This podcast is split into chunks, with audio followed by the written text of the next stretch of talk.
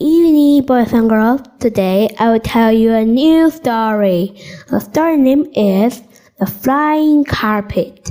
Okay, let's begin this interesting story. Biff's carpet was torn. It had a big hole in it.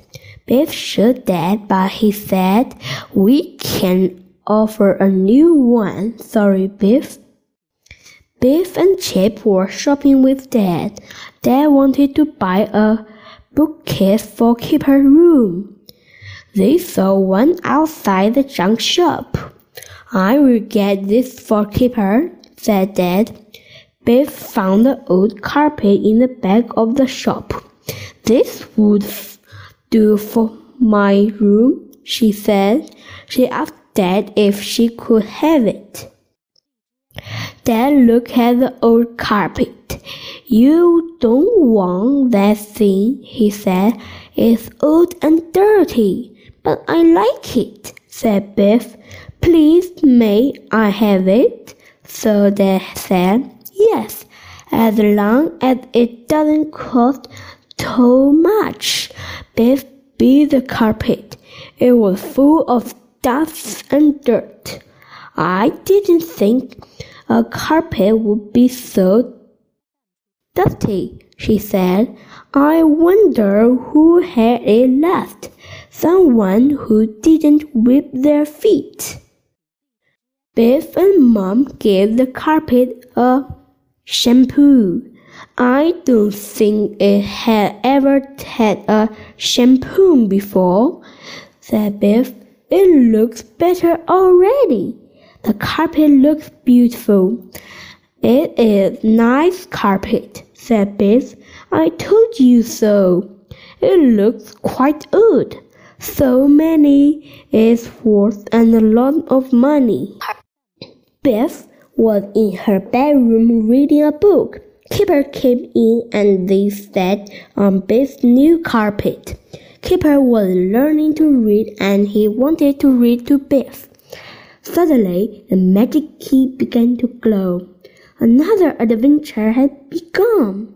This time, Biff and Kipper were on a flying carpet. This is a new kind of adventure, said Biff. The carpet is coming with us. The carpet went very fast. Oh, help, said Kipper. I hope we don't fall off. The carpet flew on and on. It flow of deserts and mountains. I wonder where we're going, said Biff. At last, the carpet slowed down. Biff and Kipper looked over the side. The carpet was flying over the town. I've never seen a town like this one, said Biff.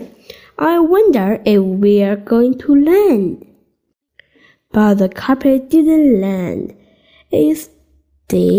It went slower and slower. Then it stopped by a window at the top of the tower. I wonder why we stopped here, said Keeper. Biff and Keeper looked through the window. They saw a little boy. He was crying and looked very unhappy.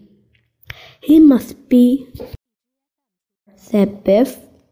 Biff and Kipper climbed into the little room. When the boy saw them, he jumped up in surprise. Why are you looked up in his tower? said Biff. What have you done? I am the ruling king of this land, said the boy sadly. But my wicked uncle locked me in this tower. When I was king, everyone was happy. I promised to rule the country with it and well, but my uncle was jealous. He wanted to be the king instead. One day, my uncle had his soldier attacking the place. They captured me and put in the prison. My mother escaped. She ran away to the mountains and took her army with her. My uncle is bad man. He is cruel and greed. He makes the people pay his money even if they are poor. If they can pay, they put them in the prison. Nobody is happy. Every day the people ask my mother and he army to attack the city. She will not give the order to attack because she is afraid my uncle will harm me. I am the in this place. When we must set you free, said Biff, the carpet will take us to your mother. Biff and Keeper helped the boy to climb out of the window. Then they all sat on the carpet. How do we make it fly? said Keeper. How will it know where to take us? Make a wish, said Biff. Then it will go where we want it to. It made a wish, and the carpet zoomed off. The carpet stepped toward the mountains. At last, it began to slow down.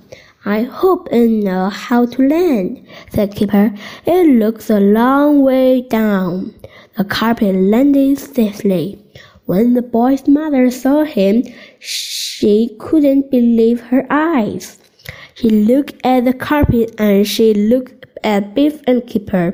My son is safe, she said. Thank you. The boy's mother called her soldier. She took them. Her son was free. Now he is safe. We can attack the city, she said. My son will be king again. Hooray! shouted the soldiers. They came down from the mountains and marched to the city. There was a big battle.